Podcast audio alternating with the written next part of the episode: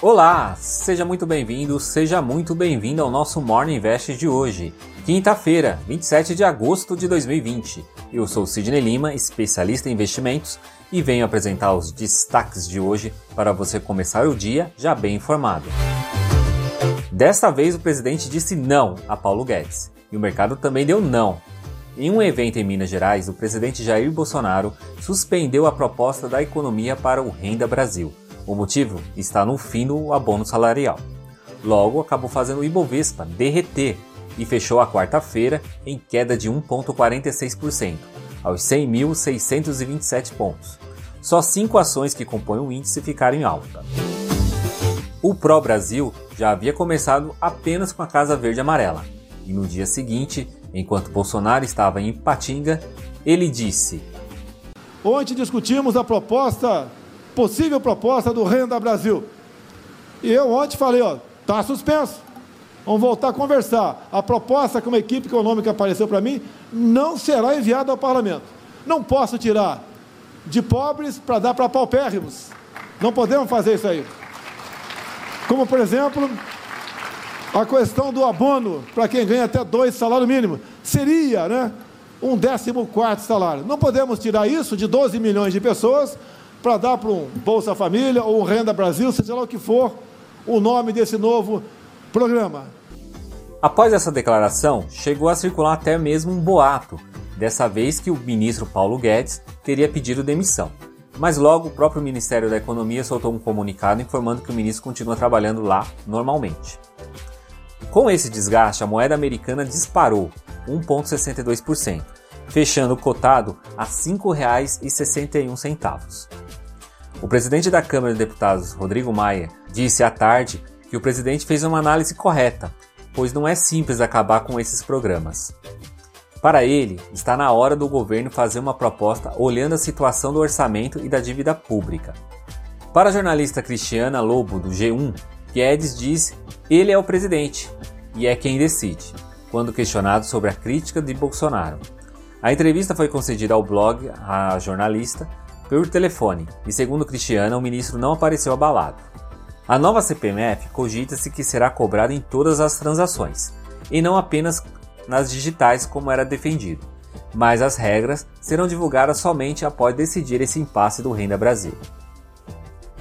Lá fora, as bolsas americanas terminaram o dia em alta, com ganhos puxados inclusive por empresas de tecnologias.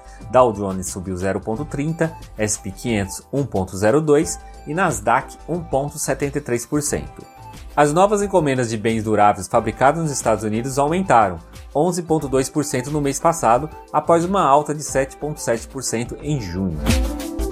Para evitar emissões em massa nos Estados Unidos, Trump está avaliando a possibilidade de emitir ordens executivas para as empresas aéreas, que foram as que mais sofreram com a crise do coronavírus.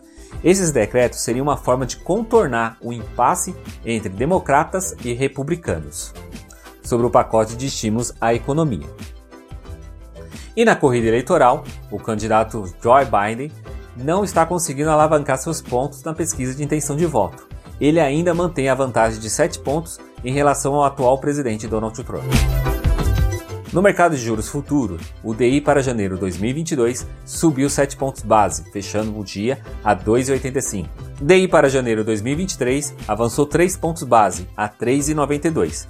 E DI para janeiro 2025 disparou 21 pontos a 5,97%.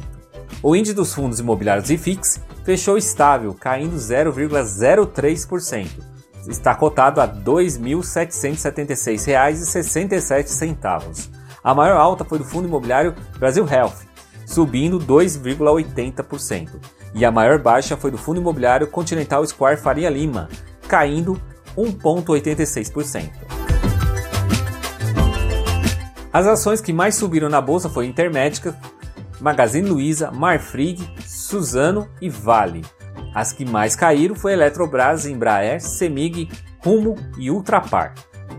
E sobre o avanço das vacinas, o laboratório Moderna diz que a vacina experimental tem apresentado respostas imunitárias em pessoas com mais de 56 anos.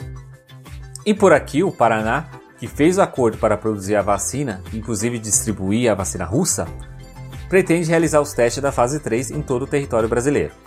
Em São Paulo, o governador João Dória, após se reunir com o ministro interino da Saúde, Eduardo Pazuello, e o diretor do Instituto Butantan, Dimas Covas, disse durante coletiva diária que o ministério irá adquirir as vacinas chinesas Coronavac e que estará disponível também no Sistema Único de Saúde a partir de dezembro, conforme for evoluindo os estudos. Na agenda de hoje temos a divulgação do PIB trimestral, o índice de preços e o número de pedidos iniciais de seguro-desemprego nos Estados Unidos. E na Europa temos também o pronunciamento do Felipe Lani, do Comitê do Banco Central Europeu, além do simpósio com o discurso do presidente do FED. Por aqui teremos a evolução do emprego do CAGED. Esses foram os destaques do nosso Morning Invest. Esse conteúdo está disponível nos principais agregadores de podcast, como Deezer, Apple, Google e Spotify. Então já aproveita e compartilhe para mais pessoas. Tenha uma excelente quinta-feira e eu te encontro aqui amanhã, nesse mesmo canal. Então, até lá!